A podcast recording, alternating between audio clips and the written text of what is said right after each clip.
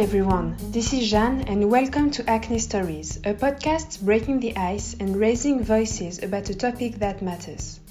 Each episode tells a true story, revealing deep emotions and sharing helpful tips and unexpected visions. The goal of this podcast is to make us feel better about ourselves, to accept our skin, to approach it differently, and perhaps to discover solutions you have not tried yet. In today's episode, you will hear the story of my French friend Fabien, who told his skin story in one of the first episodes of the podcast. The translation of his story has been kindly told by Mike. Hi everybody, my name is Fabien. I am 25 years old and I live in Paris, in a neighborhood called Belleville, in case you've heard of it. And I'm currently in lockdown in my flat. Today I'm going to talk to you about a word a bit barbaric which is named acne. I face this issue and I'm still facing it actually, even if now I approach it differently than I used to do in the past. First of all, I will start from the beginning. In my case, it all started during my second year in middle school, I believe. When it started, it was not that difficult for me as it was quite common for people to have acne during middle school. But as the months and the years went by, the more I realized that acne became a real problem for me. It affected my mood and my behavior, etc. Also, middle school is a period of life which can be traumatic for a lot of young people. I personally went through bad times during this school period. I can tell you a bit more about how I dealt with acne during that time. The first thing to know is that my mother works in a pharmacy, and one might think that this is an advantage, but in the end, not really.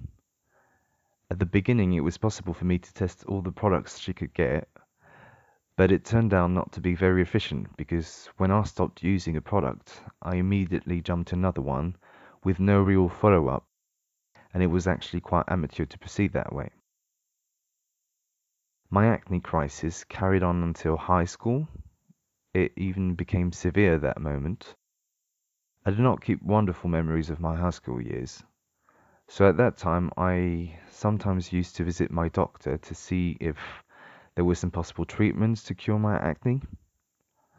I eventually underwent a few strong treatments it was not the strongest ones, such as Roaccutane, which I did not experience.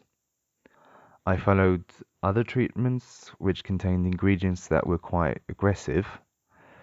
It was not a true success. I mean, my acne was less present, but other skin issues showed up.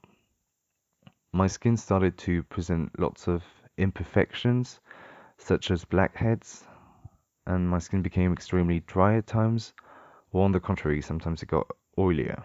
So it was all very unstable. At some point, after maybe a year without any results, I stopped these treatments. I then started university and my acne was still there. It was less severe. My skin mostly had some imperfections and some spots.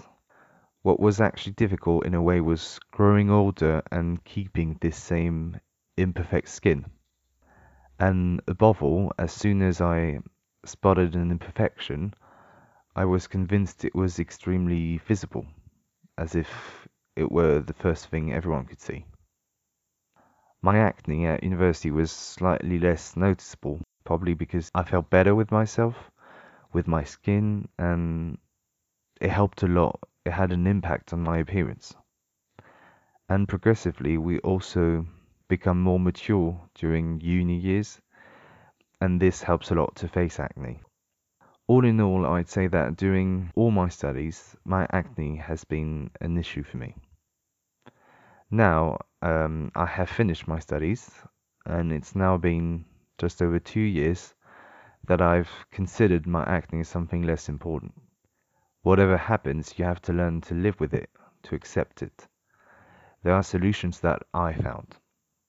Obviously, it has a strong impact on self-confidence. For some period of time in middle school, high school, and even university, I completely lost my self-confidence. Although I felt more accepted when I was at university and I opened myself more to others, which was very positive. In general, at university, people care less about despising others, and that makes a difference. Then I got the chance to travel a lot during my studies, especially in Latin America. I gained a lot in self confidence, and it helps to face acne because by being confident, we put less pressure on ourselves. We know that one of the causes can be anxiety. By feeling less anxious, our skin breathes better and acne is less present. It regulated my body and my skin. In my family, it has never been problematic, but it has always been a taboo topic. I was telling my parents it was an issue, but they did not necessarily react the way I did. For them, acne was a temporary state of the skin that it would pass, and it was better not paying attention to it. Well, no, because actually there was a cause, and well, I did not receive the support I needed from my parents. Well, I don't blame them at all, but it was not that helpful, even if my mother worked in a pharmacy. With my friends, acne is a topic we rarely talked about. Um, sometimes I felt nervous when I was hearing jokes about acne. It was not necessarily related to mine, but to someone else's. But it was hearing these jokes from my friends, and I was thinking to myself, well, I'm actually like this too. So I thought, maybe you have the same opinion of me, but you just don't say it. These were the only difficult moments with my friends. Once my studies were over and I became more mature, because I'm now 25, I had a different approach towards my acne. I decided to live with it, to tell myself it was a part of me. Of course, I considered it as a flaw, but voilà, I had to accept it. This was a transitional phase. Traveling helped me a lot. My self confidence was much stronger. At some point, I told myself that I could please people despite these little flaws that weren't that important. When we develop our self confidence, that we know that we can please others, well, that helps a lot and it is a relief. It was like a first relief. I did my best to listen to my body. I started meditating and practicing yoga, and I tried to listen more carefully to my body. It actually helped us now. If I feel the need to do something for my body, well, I just do it. I stopped imposing to myself some treatments or some products without first listening to my body. Sometimes we have this kind of thought crossing our mind like, this product is actually very chemical. Do I really want to impose it on my body? Well, my answer was no. I stopped using products for acne prone skin. My routine eventually became more minimalist. Now I make sure to cleanse my face correctly and not too often, to hydrate it and to apply fewer products on my skin. It worked quite well for me.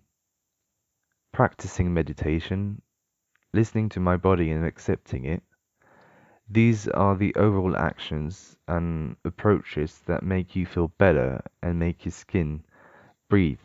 So that was a first phase nowadays I actually went um, further in finding solutions as um, some spots were still there. For several months now, I have tried to reduce eating sugary products or sugar derived ingredients such as glucose syrup, as well as industrial food. I even tried to entirely stop eating sugary and industrial products for two weeks. It was very hard and I did not succeed so I then reintroduced some of these products. Now I do my best to adapt my diets and my body is grateful for my actions. For the first time I noticed real progress. My skin is not flawless, but the inflammation has reduced so my acne is less visible. As soon as we pay less attention to our imperfections, well, it is fine. Nobody is perfect. No one has a perfect skin, some do, but this is a minority of individuals. It is unhealthy to see ourselves as imperfect. It is bad for our mental health and for our body in general. Changing my diet has become a triggering moment. I see improvements, and spots disappear more quickly. Before imposing treatments to our skin, which can have an impact on our health, it is important to try softer methods. It worked for me, and it is like a, a virtual circle. I wouldn't say I am an anxious person, but sometimes I can feel tense. Doing yoga and meditation, eating well, exercising, and limiting my sugar intake, sodas and alcohol, you know, alcohol is full of sugar, and I tried to stop it. Doing all of these was like a, a relief, and now my acne is secondary. Of course, there are exceptional moments like waking up in the morning with a bad moon, then I notice it, but it is quite seldom. I live with it. It is a part of me. And for those who do not accept it, well, the most important is to accept ourselves. When we accept ourselves, we accept our flaws. When we listen to our body, we succeed in finding less aggressive solutions. This is my best advice. Breathe. Do not panic. Do not take radical decisions or potentially dangerous products. Take the time to breathe, to reflect. Do not make it a personal issue. The pressure decreases and you can finally focus on more important things in your life. Another point we can discuss is how acne is considered in the society we live in. When you think of the word imperfection, this is a word which belongs to our society. Since a young age, we are exposed to ads and TV programs that promote flawless skin, a perfect and a soft skin, body worship, and the cult of perfection. At a very young age, we are influenced by this ideal of perfection. The problem comes from that too. We are told how to be and how to look like since our childhood. And if you're not like that, then you're not perfect.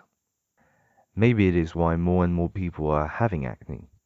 If you step back 50 years ago, people were less concerned about acne in the Occidental Western countries. I dug into this kind of research during my low moments and I found a study comparing acne between countries based in the north and underdeveloped countries in the south. They noticed that this society of perfection which tells us how to be, is less present in these underdeveloped countries, and the food is less industrialized. Therefore, acne was less present there compared to developed countries. I do not actually remember in detail the conclusions of this study, so I won't assert anything too specific. I think it is essential to pay more attention to the food we eat, which has become more industrial, and how society tells us to look. These factors have a link to acne. To conclude, I'll tell you that acne is definitely part of my life. It was there during a major part of my life, from my teenage years until the beginning of my adult life. It was far from being easy, with some moments of crisis, a loss of self confidence. We feel inferior in so many ways this is very difficult until I faced it some years ago. When I talk about acne and imperfections, it is not negative. I try to make it sound like something which is not important at all. If I have the opportunity to talk about acne to my friends, or if I hear about it in my head, I won't make it sound so dramatic. I believe it is important for everybody to feel good. It is useless to make things more difficult. Self-acceptance is key. This is not easy nor an overnight success, as it took me 10 years. So do not take it personally. Focus on the more important things because acne is not a big deal in the end. The most difficult thing is the way people look at each other, how one is perceived by others. We must work on this and on how to overcome it and each of us has his or her own methods to face acne. Voilà. I hope you enjoyed this episode. If you would like to share your story or your opinion on the podcast, you can get in touch with me by writing to acne stories podcast at gmail.com. Feel free to share this episode on social networks and to rate it on iTunes. The podcast is now on Instagram. Have a great day and see you soon for the next episode.